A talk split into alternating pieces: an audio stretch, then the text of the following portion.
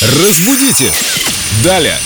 С нами Виктория Полякова, культуролог, амбассадор русского языка. Вот это слово, кстати, очень модное, амбассадор. Не все правильно понимают. Вика, привет. Привет, друзья. А я тогда что, адепт русского языка, а Семен инфлюенсер. Нет, скорее всего, ты инфлюенсер, а я носитель, может быть, так. Спасибо, дорогой. Разносчик русского языка. Итак, Разносчик звучит как-то опасно.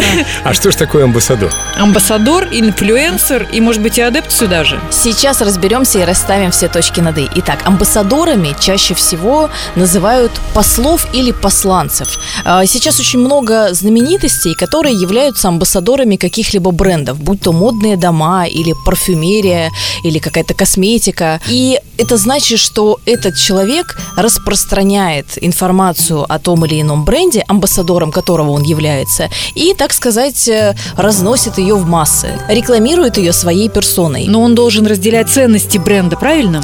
Ну, разумеется, да, ему должно это импонировать, то есть это не наигранная какая-то история, а это довольно длительный, как правило, контракт, когда та или иная знаменитость сотрудничает с каким-то брендом. Ну, значит, тебя можно назвать амбассадором русского языка. А Гарри Стайлса, амбассадором Гуччи, он абсолютно подходит для этого бренда. Да, да, согласна и насчет меня, и насчет Гарри Стайлса. А мы пока продолжим. Кто такой инфлюенсер? Это лидер мнений. Как правило, это какие-то молодые чаще всего, такие очень яркие исполнители или представители современной культуры, которые обладают огромной аудиторией, и на свою аудиторию они уже транслируют э, свою точку зрения или рассказывают о каком-то материале.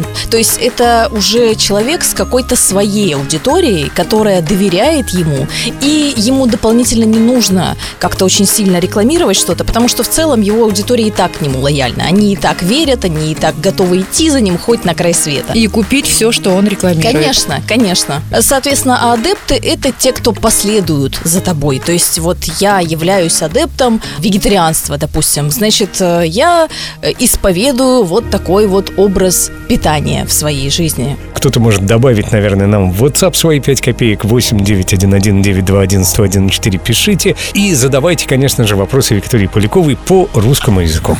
Разбудите! Далее!